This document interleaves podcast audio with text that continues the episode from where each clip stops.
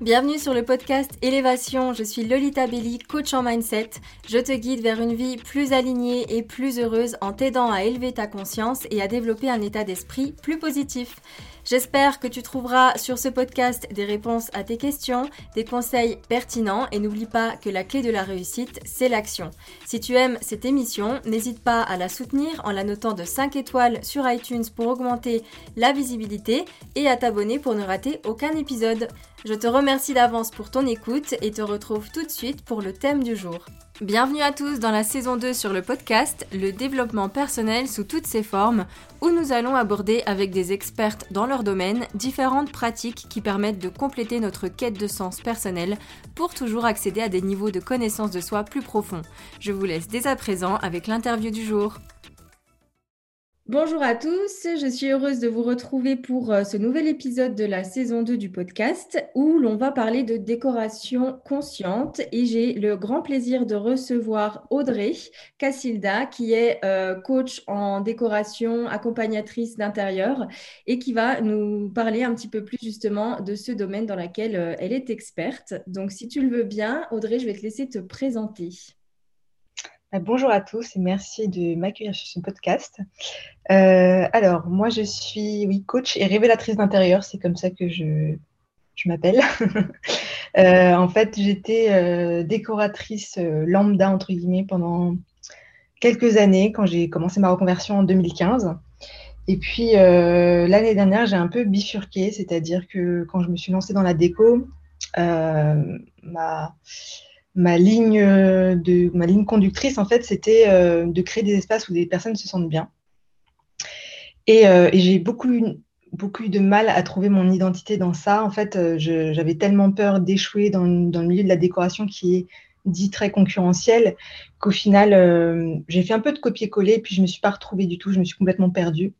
Et l'année dernière, donc j'ai fait un switch où je me suis vraiment, vraiment intéressée à la décoration consciente. Enfin, le switch, je pas fait tout de suite, mais en tout cas, j'ai proposé des choses plus en lien avec la décoration consciente et le bien-être chez soi.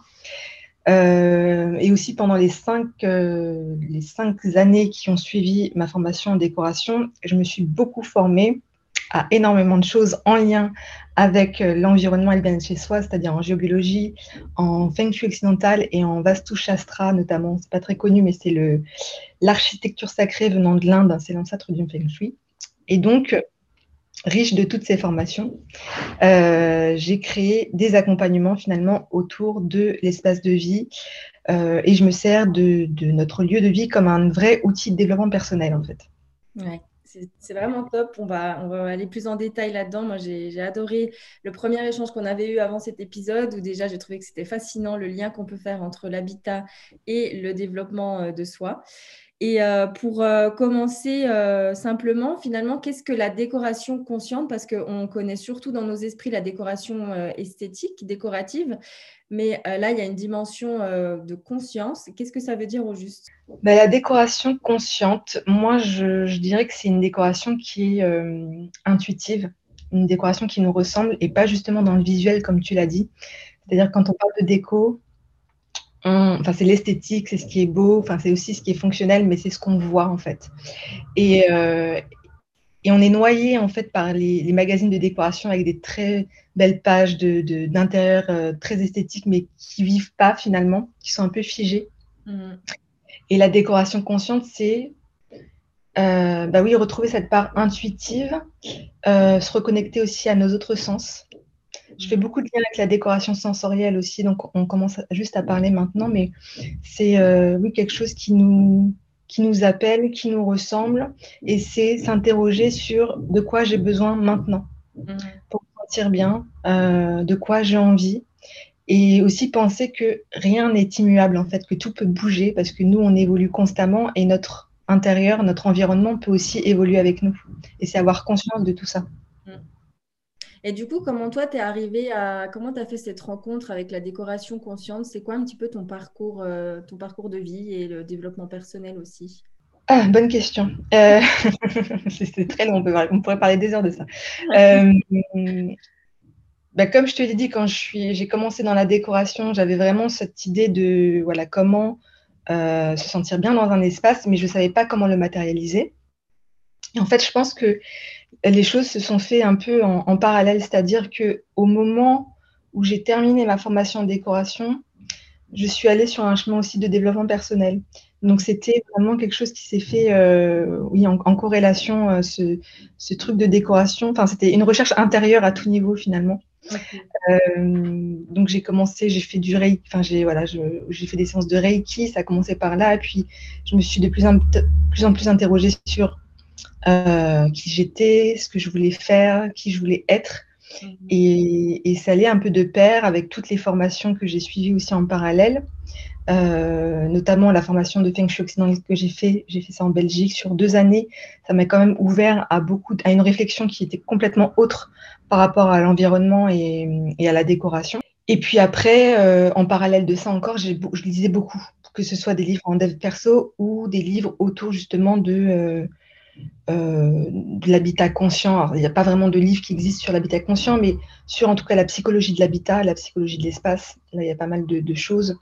Euh, et c'est là que je me suis dit, c'est vachement intéressant de lier l'aspect euh, psychologique, l'aspect développement personnel et l'environnement dans lequel on vit. Ouais c'est super complémentaire, mais c'est vrai qu'on ça commence à venir, mais moi je commence tout juste à découvrir tout cet univers-là je trouve que c'est super intéressant, que c'est quelque chose qu'on devrait savoir déjà dès le départ, mais euh, comme un peu tout dans le développement personnel. Et du coup, pour ceux qui, nous écoutent et qui commencent aussi à s'intéresser à la décoration consciente, euh, par quoi est-ce qu'on commence finalement quand on est chez soi? Quel genre de questions faudrait qu'on se pose pour savoir si notre habitat, euh, notre lieu de vie est un espace qui nous correspond ou pas? Ben, Je pense qu'il faudrait commencer par observer mhm. déjà. Observer euh, avec bienveillance, sans jugement, et puis voir comment ça résonne à l'intérieur de soi. on est tellement baigné dans nos intérieurs qu'il y a des choses qu'on ne voit plus, des choses auxquelles on ne fait plus attention on se pose plus la question de est-ce que cet objet-là que j'ai acheté il y a quelques années, ça correspond toujours à la personne que je suis maintenant? Est-ce que j'ai envie d'avoir, de l'avoir dans mon espace? Est-ce que, euh, je ne sais pas, euh, je, suis dans ma chambre et puis euh, j'ai le même lit, le même matelas que je traîne depuis enfin plusieurs relations. Enfin, qu'est-ce que ça amène tout ça? Et c'est des questions qu'on ne se pose pas forcément. Et je pense que c'est très important d'observer ce qui se passe autour de nous comment ça résonne avec nous, si c'est toujours aligné, parce qu'on mm. parle beaucoup d'alignement dans le développement personnel, mais ça vaut aussi pour, euh, pour euh, son, sa maison, son chez-soi. Mm. Et puis, euh, bah, remédier à certaines choses si on sent que là, c'est plus trop en accord. Quoi. je trouve ça encore plus important vu tout le temps qu'on a eu à, devoir passer du temps chez nous en fait avec la période actuelle. Donc c'est vraiment primordial de se sentir bien chez soi du coup et aligné comme tu dis. Et est-ce que tu crois que les, objets ont, une énergie, ont une mémoire en fonction si je, enfin, je prends un exemple, j'avais entendu ça une fois.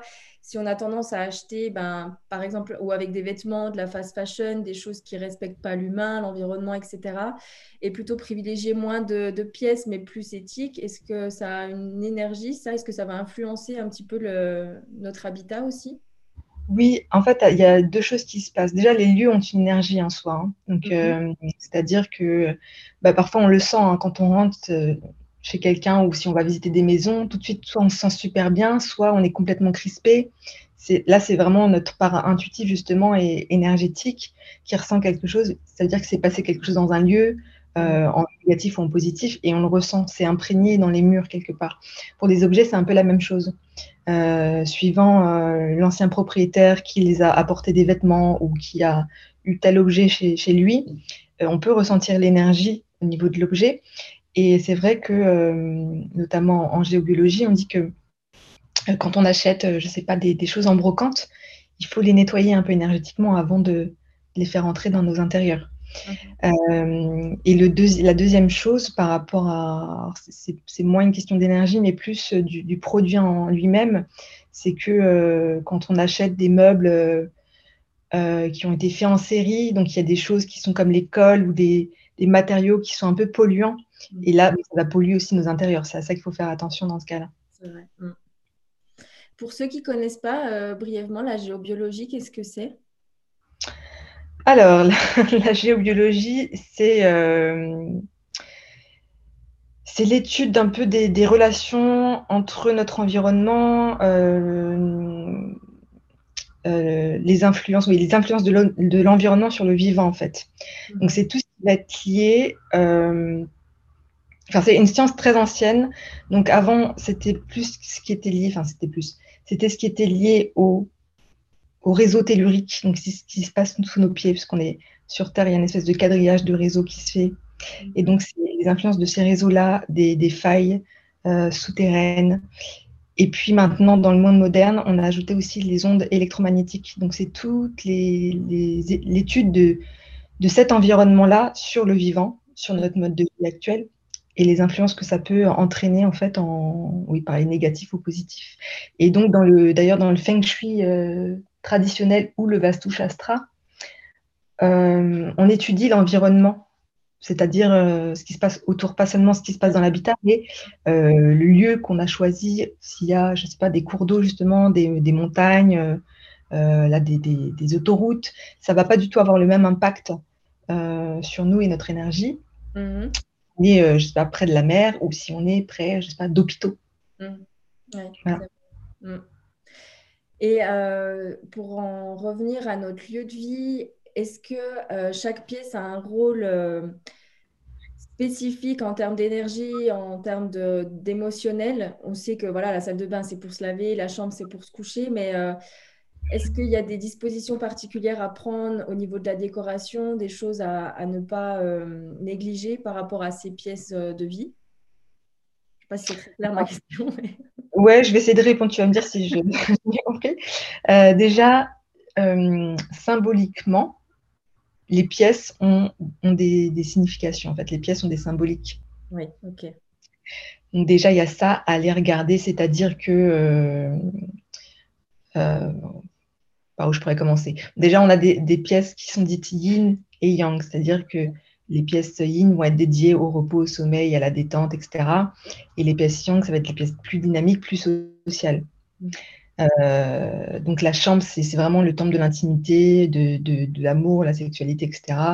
Euh, la salle de bain, ça va être euh, très lié à l'image de soi, à la beauté, à comment on se voit dans le miroir, qu'est-ce qu'on pense de son corps, etc.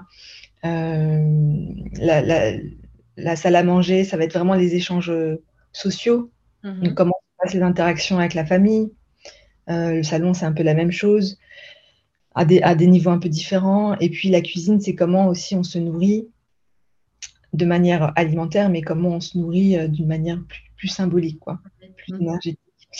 Et puis, je ne sais plus trop ta question, du coup, j'ai perdu le fil. Je ne sais pas si je réponds bien déjà là. Bien répondu, si, si.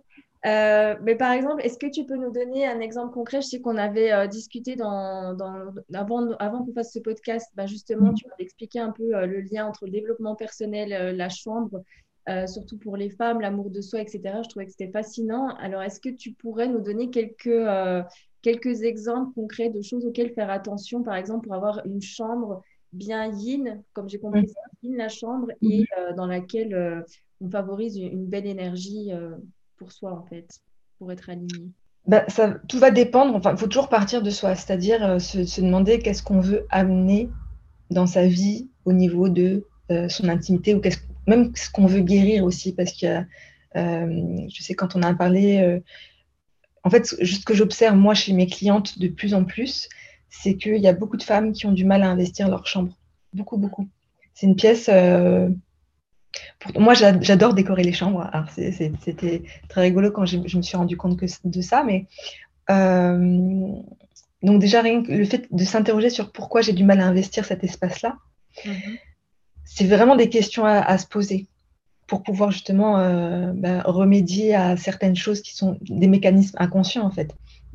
Et par exemple, euh, il peut y avoir des, mémoires, des empreintes de, euh, de relations passées qui ont été très difficiles, voire des, violences, des choses qui sont passées dans l'enfance au niveau de, de l'intégrité physique et qui vont se retraduire comme ça dans l'espace. Et c'est pour ça qu'on a du mal à investir, parce qu'on a du mal à prendre soin de son corps, de son intimité. Mm.